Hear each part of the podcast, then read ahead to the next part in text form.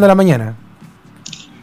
Hola, nuevamente buenos días Leonardo, buenos días también a todos nuestros usuarios y auditores que nos van a seguir a través de casi todas las plataformas acá en Radio Portales. Recuerde, este domingo deberá ir nuevamente a las zonas y que vive en casi todas las regiones del país, salvo las regiones de Valparaíso, Aysén y Magallanes, porque se realizará la segunda vuelta de la elección de gobernadores regionales, donde por primera vez la ciudadanía podrá elegir a sus autoridades regionales.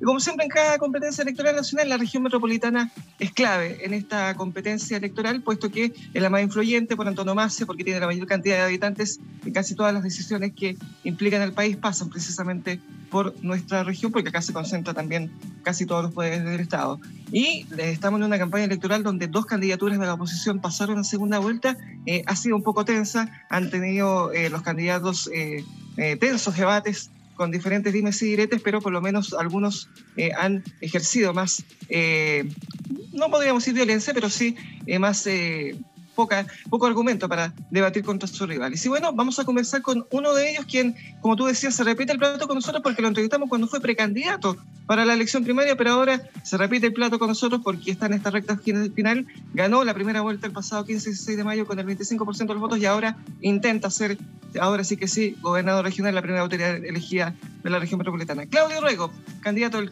del Pacto Unidad Constituyente, está con nosotros a esta hora en el Portal de la Mañana. Claudio, muy buenos días, gracias por conversar nuevamente con nosotros.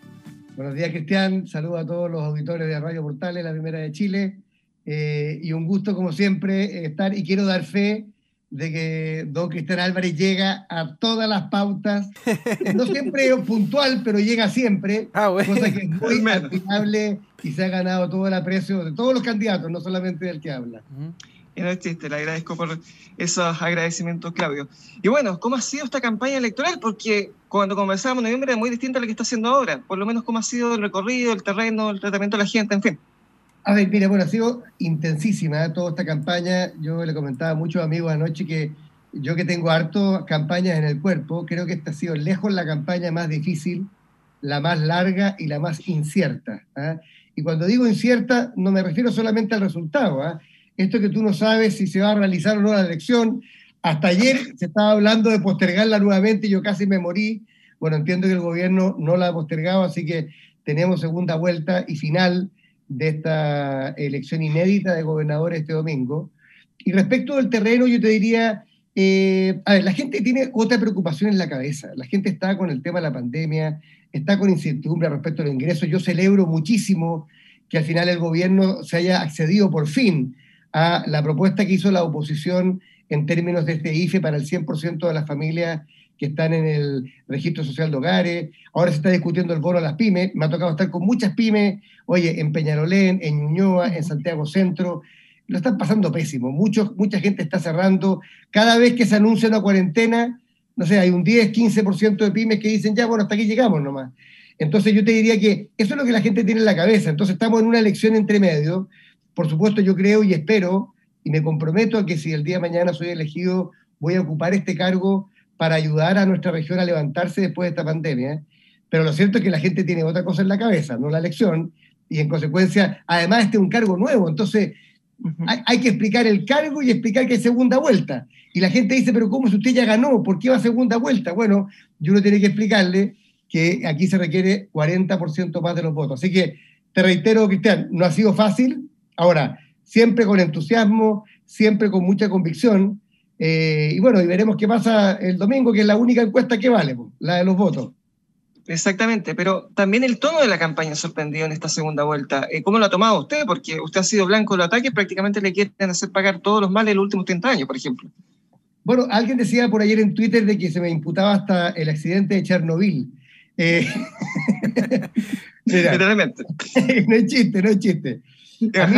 A mí, me preocupa eh, el tono de la campaña en varios, varios niveles. ¿eh? Primero, el nivel de odio que hay en las redes sociales, de verdad ha llegado a niveles...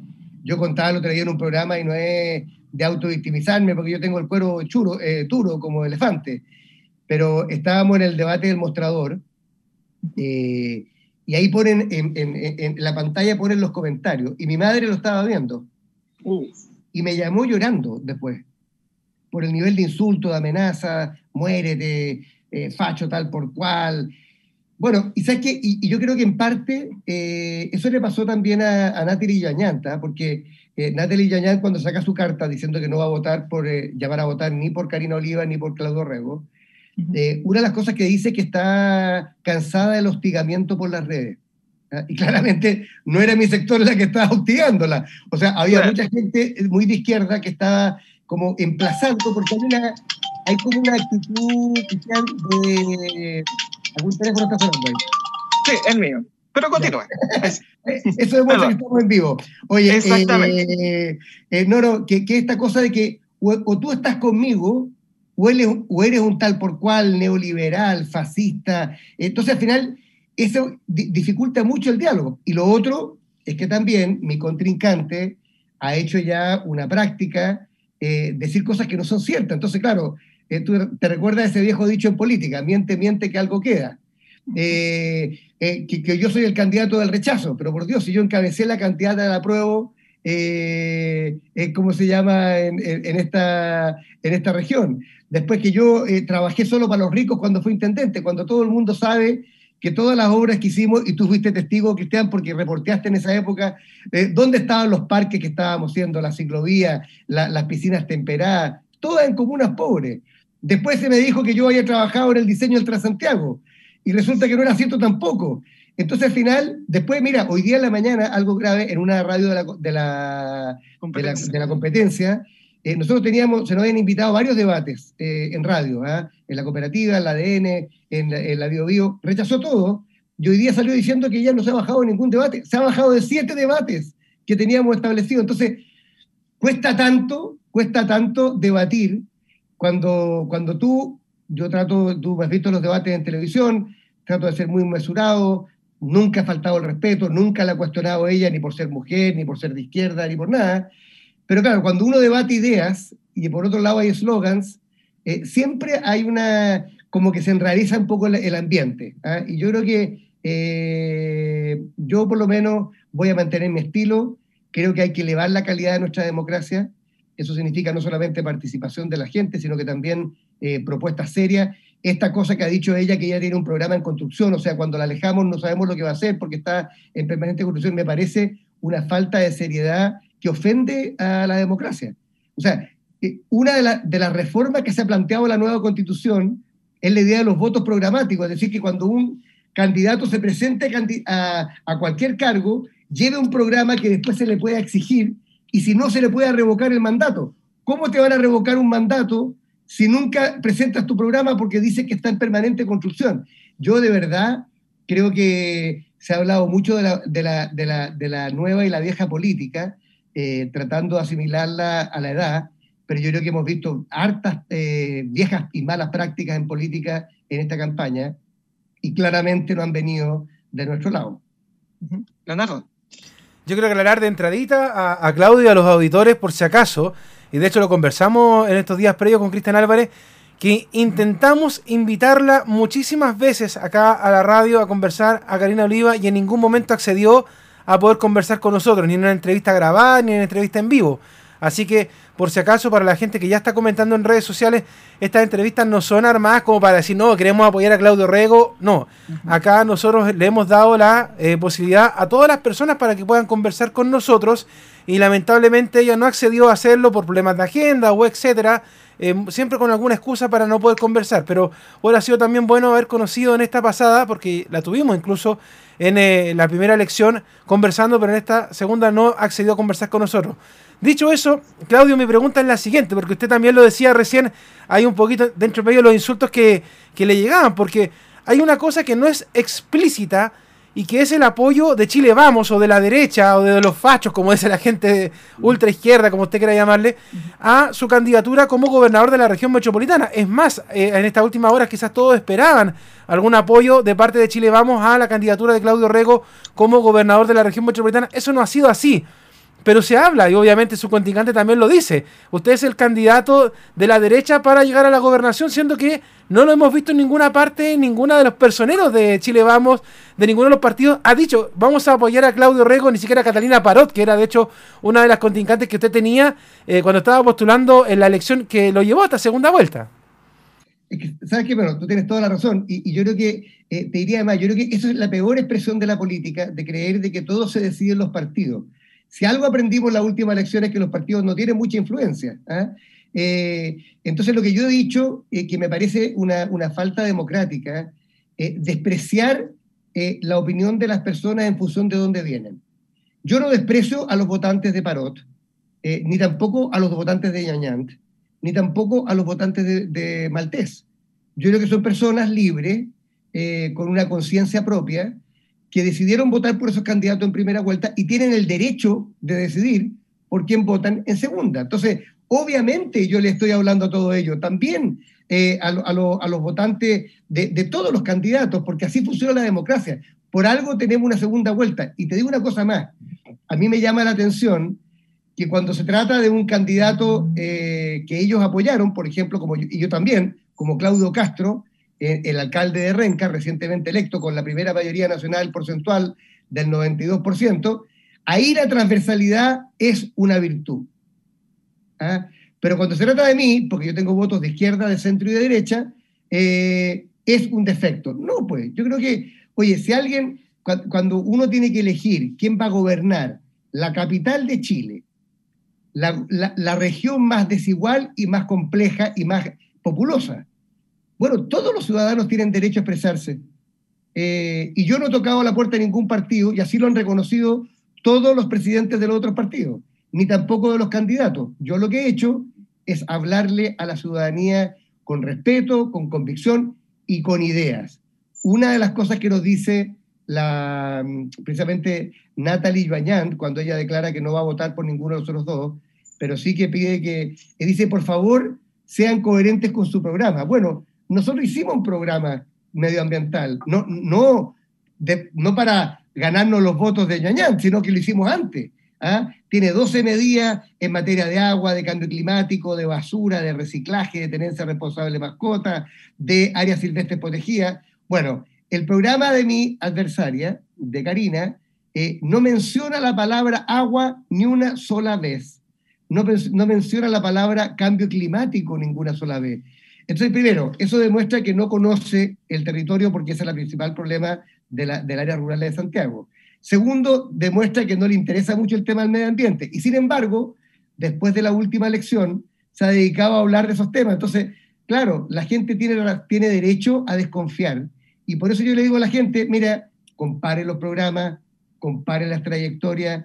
Yo al menos, mira, si algo he aprendido, estimados, eh, en mis cargos de alcalde y también de intendente, es que cuando los problemas son muy grandes y son muy complejos, nadie puede solo. Yo no tengo todas las respuestas. Yo tengo que escuchar a la ciudadanía, tengo que rodearme de personas que piensan distinto de mí, tengo que trabajar con todas y con todos. Ese es el espíritu que me anima. Yo, yo no digo, aquí viene Orrego a salvar la región. No, porque solo no puedo, porque tengo que trabajar con todo. Y sí, es, cierto que he dicho que voy a trabajar con todos los alcaldes y las alcaldesas, no importa el partido, porque así se construye el bien común.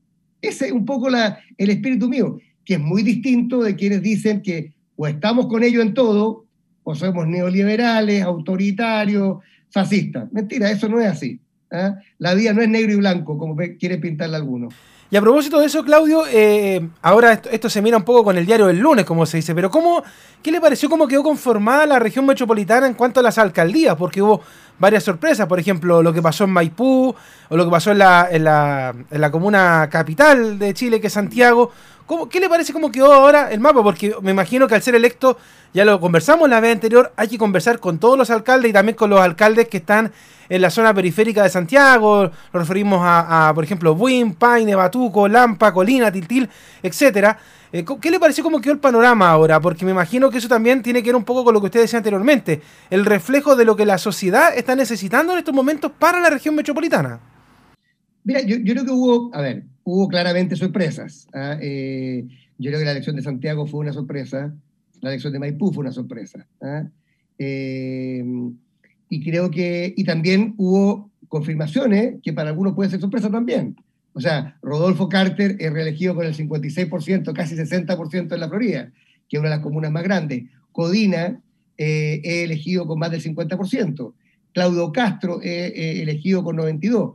Oye, Felipe del Pin en La Granja es reelegido eh, con más del 50%, la Claudia Pizarro La Pintana, con mucha competencia, la Carolina Deitado, que iba por su segunda reelección. O sea, yo te diría, aquí se confirmaron buenos alcaldes y alcaldesas y se eligieron nuevos alcaldes y alcaldesas.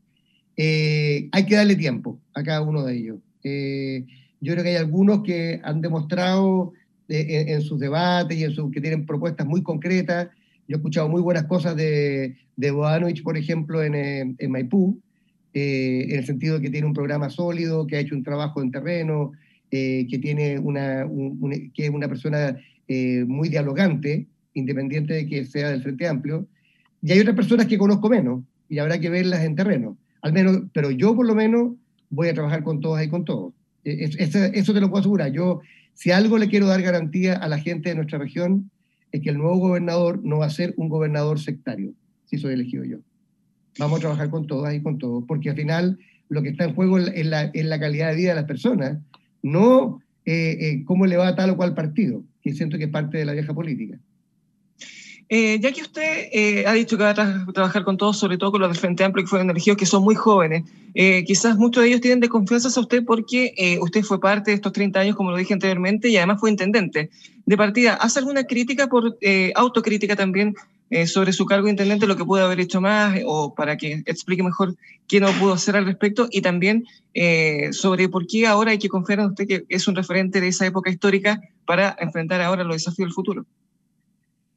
O sea, mira, yo, creo que uno no, puede enamorarse de sus eslogans. ¿ah? Esto de los 30 años es como, oye, todo lo que ha pasado estos últimos 30 años es malo. No, yo entiendo que hay una, una crítica de problemas que o no fuimos capaces de ver en su momento, por ejemplo, cuando se empezó a ampliar la matrícula universitaria y se creyó que el crédito fiscal iba a ser una, solución, claro, terminó siendo eh, un salvavidas de plomo para mucha gente. Bueno, ese tipo de autocríticas vale la pena hacerla, pero de ahí a sostener que estos últimos 30 años han sido los peores de la historia de Chile, honestamente yo no estoy de acuerdo. Y yo no me voy a sumar al coro de los que lo repiten casi irracionalmente, porque es cosa de ver América Latina, es cosa de ver Chile. ¿Ah? O sea, yo trabajé en Peñalolén, yo te puedo decir, y Peñalolén no es la única comuna de Chile, o sea, los nuevos centros de salud que hicimos, la infraestructura deportiva, eh, las nuevas viviendas que construimos, en fin, no todo ha sido perfecto, por supuesto, si siempre, hoy hay que mejorar y hay que ser crítico de lo que uno hizo, pero de ahí a meter, a, a como hacer una caricatura de que esto ha sido los peores 30 años, solamente alguien que no vivió la dictadura podría decirte eso. ¿ah? Y en ese sentido quiero decirte que para muchas de las personas que se sienten que son los únicos que han dado una lucha en la vida, creo que es bueno mirar un poco la historia y, tratar también de construir sobre lo que otros construyeron. O sea, yo soy parte de una generación que luchó contra la dictadura, ¿ah? que arriesgamos la vida, que fuimos detenidos apaleados cuando no había ni tribunales, ni prensa libre. Eh, ahora, no digo que nos den las gracias, porque cada generación cumple con su deber, y esta generación también está dando una lucha importante para mejorar nuestro país. Lo importante es tener también la humildad de decir que eh, la, historia no parte con mi generación, no parte con, mi, con mis ideas. Eh, uno construye sobre lo que otros han hecho. Y respecto a esas personas que dicen tener desconfianza, yo no les pido que crean en mis palabras. Yo les digo que eh, analicen mis hechos. Yo fui alcalde ocho años en Peñalolén. Trabajé con todo el mundo hicimos participación ciudadana como nunca antes en nuestra historia comunal. Generamos dignidad y oportunidad y calidad de vida para los más pobres. mira, en los tiempos de desconfianza que tenemos, Cristian, donde todo el mundo desconfía de cualquier autoridad, yo digo, mi única carta de presentación que vale son lo que, son lo que yo he hecho. ¿Ah? O sea, si tú me hablas de, medio ambiente, te digo lo que dice el medio ambiente. Si tú me preguntas qué es lo que hiciste en materia de ciclovía, te digo lo que dice en ciclovía. Si me preguntas qué es lo que hiciste en participación, yo te cuento. O sea, lo que te quiero decir es que yo no le pido a la gente que, que me dé un cheque en blanco. Si hoy día uno no le entrega un cheque en blanco ni a la iglesia, a nadie. ¿ah? Lo que yo pido es que sean analíticos, que, que, vean lo que cada persona propone, lo que cada persona hace, eh, las ideas que tiene. Yo soy una persona de terreno, tú me has conocido, Cristian, eh, y no te pido que tú lo vales, pero, o sea, eh, yo tengo un dicho que es que la cabeza piensa donde están los pies. Y siempre, pero siempre he ido a donde las papas queman. Se está quemando el vertedero allá en Santa Marta, allá estamos. Habían problemas en Tiltil, allá estábamos. Había problemas, hoy de inundaciones, ahí estábamos. ¿Por qué? Porque esa es mi manera de entender el servicio público. Yo, yo llevo muchos años de servicio público. La gente dice, no, que usted es de los partidos, sí, pero paradójicamente yo nunca he hecho tanta vida de partido. Mi, mi gran manera de vivir el servicio público ha sido trabajando en las poblaciones, trabajando como concejal, como alcalde, muy cercano al territorio. Y por eso que me gusta este cargo, más que un cargo parlamentario. Eh, yo de repente creo que Karina, eh, mi, contendora, cree que este es un cargo parlamentario, en que vamos a ir a discutir las leyes, que vamos a ir a discutir no sé qué cosa, que me parece muy bien. O sea, me parece muy bien que hayan parlamentarios. Ahora, yo entiendo este cargo como un cargo ejecutivo, que vamos a ir a hacer, vamos a ir a resolver problemas aunque tengamos poca plata, si yo también tenía poca plata como alcalde de Peñarolén, pero al final, con innovación, con buenas alianzas, bueno, hacíamos el Chincohue, el Parque Peñarolén, eh, el Templo Bajay, o sea, eh, yo me considero una persona que está por hacer los cambios, no solamente discutir los cambios. ¿ah? Y en eso creo que la ciudadanía eh, puede tener tranquilidad, de verdad, de que nosotros vamos a hacer un trabajo en terreno con todos y siempre pensando en los que tienen más problemas. Esta es una ciudad muy desigual eh, y claramente creo que el gobierno regional, el instrumento gobierno regional, tiene que ser un instrumento de justicia social y de justicia territorial. Y para eso la gente que vote por mí es lo que va a elegir. Y sobre ese trabajo en terreno, de lo que ha podido indagar en campaña, ¿cuáles son las principales preocupaciones que ha notado de todos los participantes, por ejemplo, de los cabildos que ha tenido de la visita de campaña que ha hecho? A ver, eh, ¿tú dices de toda la región? De toda la región, claro. Mira, a ver, eh, las comunas yo, hice cabildo en todas las comunas, ¿ah? eh, y la cosa que yo más me impresionó es que el tema de la seguridad ya no es tema de la provincia de Santiago o de las comunas más tradicionales. O sea, tú hacías cabildo hace algunos años y claro, eh, en Puente Alto, en La Pintana, en, en Cerro Navia, la primera prioridad era, la, seguridad. Bueno, ahora en todas las comunas, incluidas las rurales, Melipilla, Paine, Buin, Lampa, Colina, en todas las comunas la primera prioridad es la seguridad y con mucha expresión, con dos menciones especiales, te diría yo. Una, violencias contra la mujer en general, dentro del espacio privado o el espacio público, y dos, el narcotráfico. Esas son, las dos grandes prioridades en toda la región. ¿ah? Por eso que nosotros hemos dicho que nuestra primera prioridad es eso. En el mundo rural se le agregan dos, dos temas adicionales. ¿ah?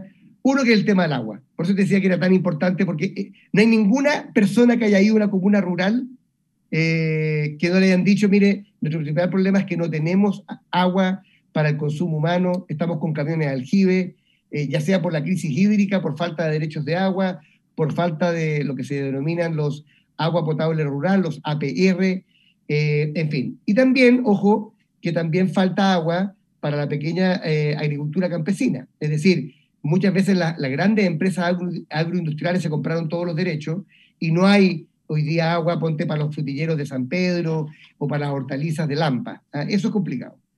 Y lo otro es la movilidad. Las comunas rurales son parte de la región metropolitana, pero claro, el transporte interurbano eh, no es lo mismo que el Transantiago, que el transporte del metro en la, capital. Entonces, ellos, ¿qué es lo que reclaman generalmente? Eh, la primera prioridad en todos lados es el tema de los trenes de cercanía. En el caso de la provincia de Talagante y de Melipilla, el Melitren, que llegaría hasta Melipilla, pero que va a ayudar a todas las comunas, San Pedro, a María Pinta, Curacaví, también por supuesto al Hue, eh, y lo mismo en las comunas de Talagante, ¿ah? El Monte, y la de Maipo, Padre Hurtado, Talagante eh, y, Peñaflor. Eh, bueno, y para el lado norte también, por la provincia de Chacabuco, Lampa, Tiltil y, Colina, con el tren que se iba a hacer hasta, hasta Batuque, y nosotros pedimos y exigimos que fuera hasta Tiltil, es una manera también de conectar. Y por último te diría yo, así para resumírtela, eh, eh, en el resto de las comunas, otras dos prioridades, el empleo, o sea, la región metropolitana hoy día es la región con más desempleo en Chile, eh, pero además es complicado porque el 88% de las mujeres que perdieron empleo no han podido volver a, buscar trabajo por el tema del cuidado de los niños. Entonces ahí tenemos un, tema súper complicado. Hemos retrocedido, Cristian, 10 años en inserción laboral femenina en Chile y en la región metropolitana. 10 años y, va, y va a costar mucho hacerlo, por eso que hemos hablado que el tema de una mesa regional de empleo y emprendimiento, apoyar a las emprendedoras mujeres con cooperativas, hacer manzanas de cuidado para que eh, el tema del trabajo y el cuidado estén mejor eh, tratados, ese es un tema.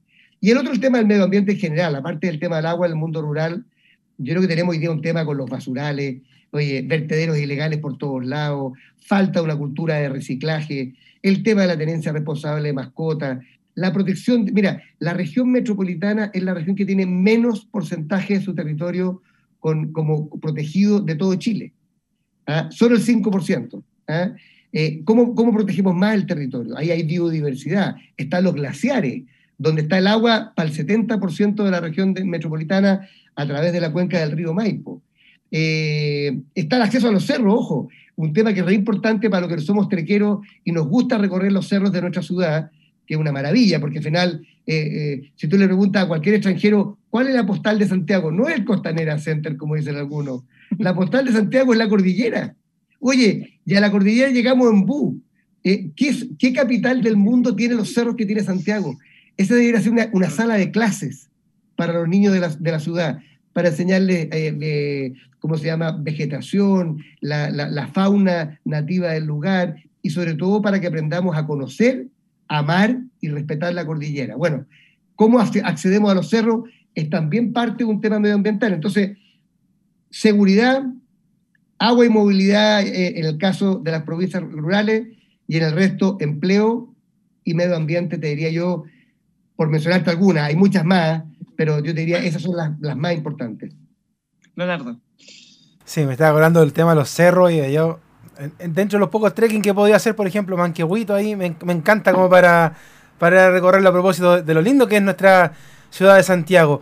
Tengo una pregunta, pero sacándole un poco de, la, de lo que es la candidatura en sí, Claudio. Y es una duda yo creo que, muchos tenemos con respecto a su figura, porque usted decía un poco de que esto de gobernar está un poco más fuera de los partidos.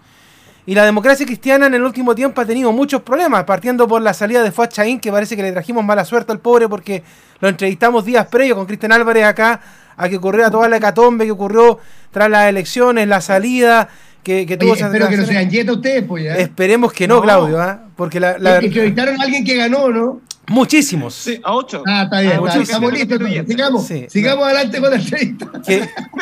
Que, que, la pregunta tiene que ver un poco con eso, Claudio, porque la verdad es que hemos visto un poco lo que pasa en la política en general. Usted lo, lo, decía, la gente ya no cree, por ejemplo, cuando alguien dice yo soy de C, yo soy, no sé, de Renovación Nacional o donde sea. ¿No ha pensado en algún momento, Claudio Rego, en ser totalmente independiente en el mundo político? ¿Se lo han preguntado en algún momento? ¿Lo ha pensado usted en su fuero interno?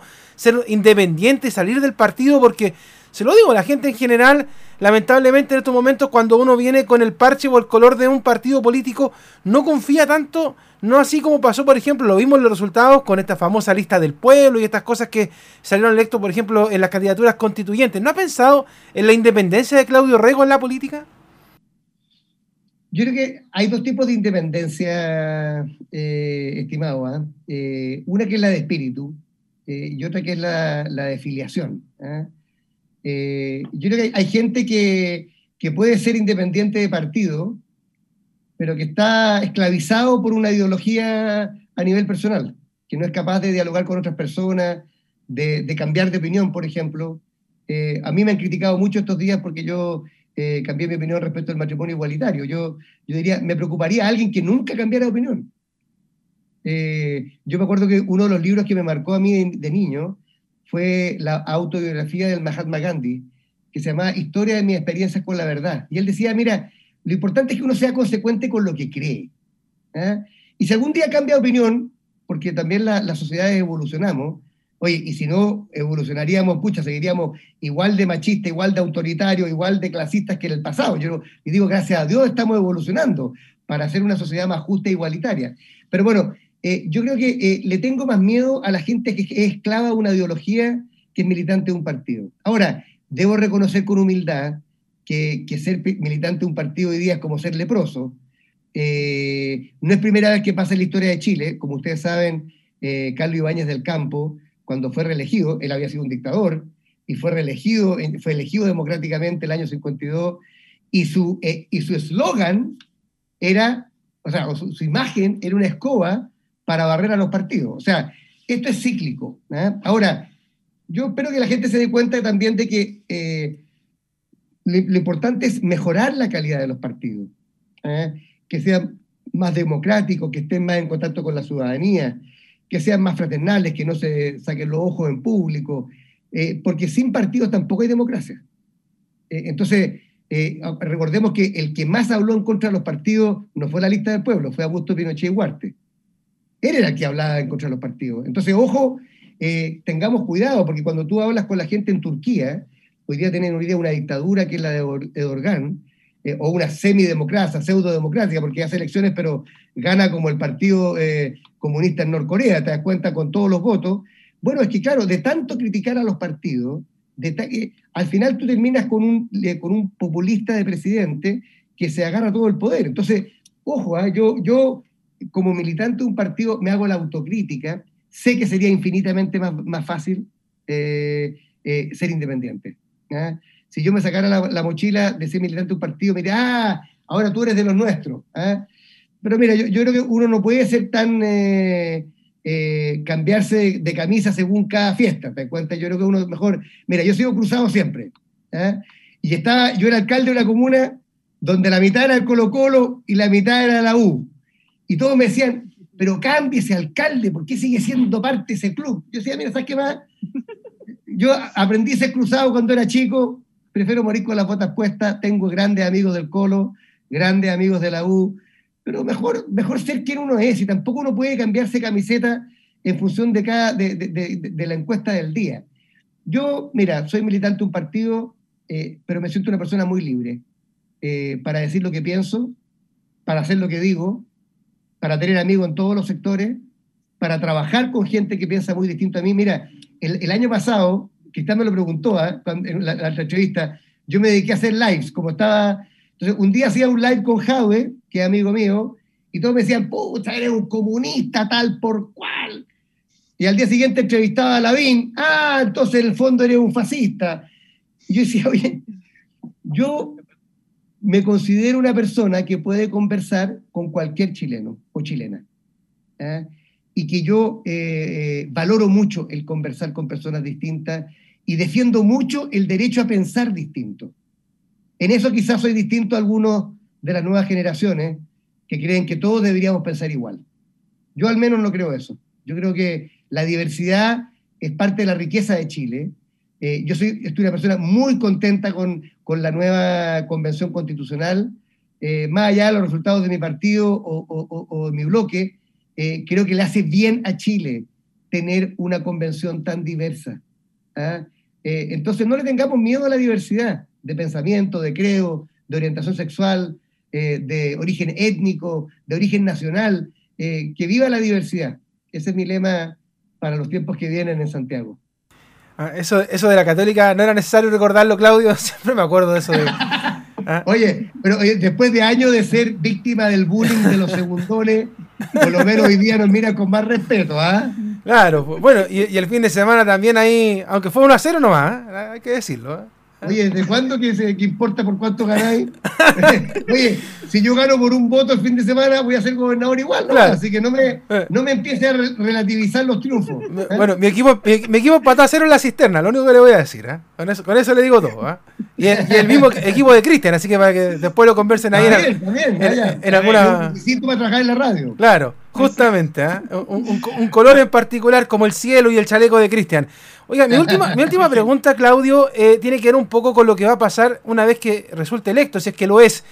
¿Cómo se calma un poco la ciudad de Santiago en cuanto a las manifestaciones sociales? Yo este viernes pasé nuevamente, venía de, mm, de una compra en Costanera Center y dije, voy a, bueno, no voy a ir en auto ni nada, voy a ir en micro, en metro.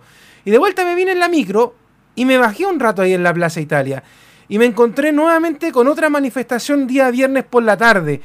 ¿Cómo se puede tratar de solucionar este tema, porque yo pensé que después de la elección de los constituyentes esto se calmaba un poco, pero todavía sigue yendo un grupo de personas a manifestarse todos los viernes por la tarde y esto termina con el carro lanzaguas, con carabineros, con la gente que vive alrededor bastante complejo, el tránsito cortado. ¿Cómo se va a poder solucionar este tema? ¿Usted ya ha pensado en, en dónde atacar o dónde dialogar para poder solucionar este tema que a la comuna de Santiago, como le decía adelante, la comuna capital lo ha tenido ya por más de casi ya dos años de este problema de que todos los viernes en la tarde no se puede transitar en Plaza Italia, la gente que está ahí tiene un ambiente irrespirable y toda esta solución. ¿Ha pensado, por ejemplo, en cómo lo va a poder hacer en conversar con Iracy Hasler, que es la nueva alcaldesa de la comuna, para poder atacar y solucionar este problema que quizás cuándo va a terminar? Bueno, mira, eh, primero que todo tenemos eh, en materia de competencia, tú sabes que el orden público queda en manos del delegado ¿ah? eh, presidencial y era el que tiene que ver con estos temas.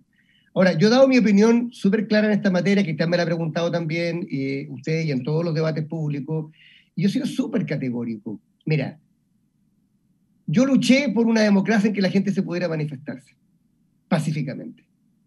Eso que me parece que es de la esencia de una democracia. Y la voy a defender hasta el día que me muera. El día que se prohíba que la gente se manifieste pacíficamente, vamos a haber perdido la democracia.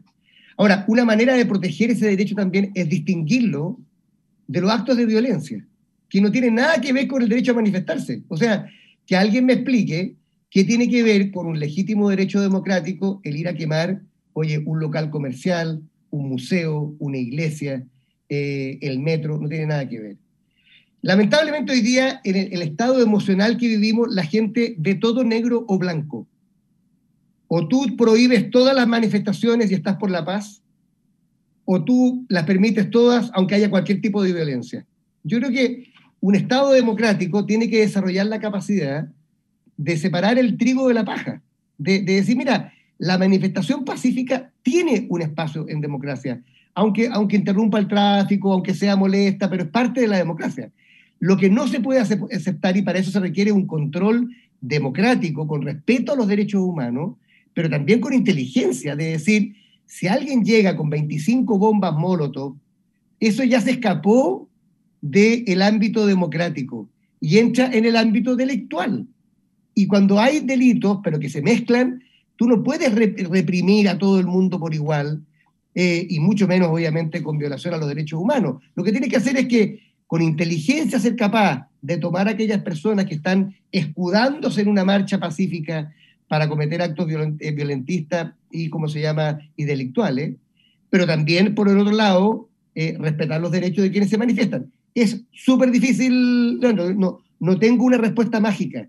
Ahora, como nos decía eh, un politólogo ah, español, Manuel Castells, que estuvo en Chile hace algún tiempo, decía, mira, este no es un fenómeno solo chileno, este tema de, la, de los estallidos, en varios lugares del mundo. Y yo creo que nos van a acompañar por un rato, pero yo espero que como sociedad seamos capaces de reformar nuestras policías, mejorar nuestros procedimientos, no solamente en cuanto a respeto y respeto a los derechos humanos, sino sobre todo inteligencia, para saber quiénes son aquellos que se organizan para destruir y no mezclarlos ni tratarlos igual de aquellos que se manifiestan pacíficamente. Yo espero que la alcaldesa Hasler, que es la nueva alcaldesa de Santiago, eh, también se dé cuenta que hay que proteger a quienes viven ahí, a quienes trabajan ahí. Eh, eh, esa es parte de su labor como... Ahora, el hecho de que ella sea una alcaldesa comunista va a ser bien interesante porque yo creo que uno tiene que distinguir las opiniones políticas de una manifestación pacífica de un acto de vandalismo. Son cosas distintas y hay que tratarlas de manera distinta. Bueno, por último, ya que nos está pillando el tiempo, mis dos últimas preguntas, Claudio. Eh, lo primero, eh, usted consiguió el respaldo del Partido Socialista la semana pasada y muchos dicen que en ello está la clave para esta elección. ¿Usted confía que toda unidad constituyente va a estar detrás de su candidatura este fin de semana? Y lo segundo, eh, este domingo está preparado también para cualquier escenario que ocurra. Por ejemplo, si usted gana, espera recibir el, saludo de Karina Oliva, que, que vaya a saludarlo por su victoria, o usted va a ir a saludarla a ella en caso que ella gane. O sea, mira, vámonos, vámonos por parte. Primero, eh, lo, que recibimos esta semana fue eh, eh, nuevos gestos del Partido Socialista. Nunca estaba puesto en duda su apoyo. es más, cuando yo gané la primaria con Álvaro Erazo y Elia Molina, ellos de manera no solamente democrática, sino de manera muy noble, no solamente me fueron a saludar y dijeron ya vamos a votar por ti porque estamos obligados por compromiso, sino que además se sumaron a mi equipo de campaña. O sea, Elia coordinó todo el tema programático. Álvaro Erazo fue el que coordinó el tema de salud con muchos técnicos, con usuarios. Yo creo que hoy día eh, hemos logrado armar un equipo eh, de verdad muy potente, con muchos independientes de todos lados, eh, también se ha sumado gente, entonces quiero decirte que yo creo que los partidos, tuve reunión con el Partido Radical el fin de semana, con Ciudadanos tengo hoy día, todos los partidos de unidad constituyente están absolutamente activos y, jugados por esta elección. Pero más allá, es, más importante, te diría yo, porque nosotros hemos sumado mucha gente que es independiente. ¿ah? Eh, eh, la Marianne Miller, por ejemplo, que, no estuvo conmigo en primera vuelta, pero que ella dice, mira, yo te, conozco, confío en ti, eh, he leído tu programa ambiental, sé lo que hiciste como intendente y como alcalde, te banco. y creo que ese tipo de apoyos eh, eh, de artistas, de, otra gente, creo que va en la dirección, el Pato Fernández, que es constituyente, la Malucha Pinto, en fin, gente que no son militantes de partidos políticos, pero que de alguna manera ven, de alguna manera ven la importancia de lo que estamos haciendo nosotros. Ahora, como todo buen demócrata, Cristian, yo llevo en mi cuerpo eh, victorias y derrotas. y, y, si gano, eh, por supuesto, ganaré y aceptaré el cargo con mucha humildad y con un gran sentido de responsabilidad. Y si pierdo, eh, con mucha dignidad, saludaré a quien sea la persona que gane, en este caso Karina Oliva. Siento que así es la democracia y siento que se mide el espíritu democrático no solamente cuando uno gana, sino cuando pierde. Así que por supuesto que me he puesto en ambos escenarios. Yo sé que es una elección eh, difícil, segunda vuelta, pandemia, cargo desconocido, momento político que tú y yo conocemos, eh, Partido de Chile, en fin, hay tantas cosas ese día, eh, pero debo serte franco, eh, tengo fe de que al final del día, sobre todo después de la última semana, cuando hemos podido desmentir muchas de las cosas que se han dicho de nosotros, cuando han salido también a colación otras cosas que no eran ciertas de parte de nuestra candidata, de nuestra adversaria, cuando la gente ha podido comparar las ideas, los programas, los equipos, eh, yo creo que se está como disipando la bruma después de la elección de hace dos semanas. Eh, creo que las cosas están quedando más claras eh, y creo que nuestra propuesta va a ser la ganadora. Así que estoy con mucho entusiasmo, con mucha convicción, hasta el último día. Y le agradezco mucho este espacio de conversa democrática, de conversa con altura de miras, como siempre ustedes han tenido Radio Portales. Así que un abrazo grande para ustedes y para todos sus auditores.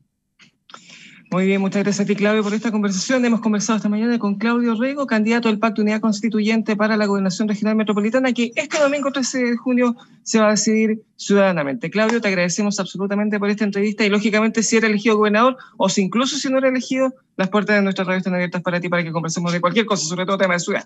Oye, si, no soy elegido, voy a ir a descansar, ¿ah? Si soy elegido. Sí, eso sí. al menos. al menos. Esperemos. Ah, chiquillo. Abrazo grande. Un abrazo, Claudio. Muchas gracias. Bueno. Antes de terminar y darte el pase, Leonardo, vale la pena consignar, como tú mismo decías eh, a lo largo de esta entrevista, eh, nosotros extendimos invitaciones tanto al comando Claudio Rego como a Karina Oliva, pero sin embargo, Karina Oliva, por razones de agenda, ella ha preferido privilegiar más las actividades en terreno, eh, no ha podido aceptar nuestra entrevista. Esperemos que en lo que resta de campaña precisamente ella pueda aceptar algún espacio o incluso es elegida o cuando suma el cargo ella esté en nuestro lugar. Pero ustedes mismos vieron, Claudio Rego aceptó esta entrevista casi de forma inmediata y obviamente acá en Radio Portales todas las puertas políticas de todas las tendencias políticas están abiertas para conversar sobre el futuro tanto de esta región como también del país.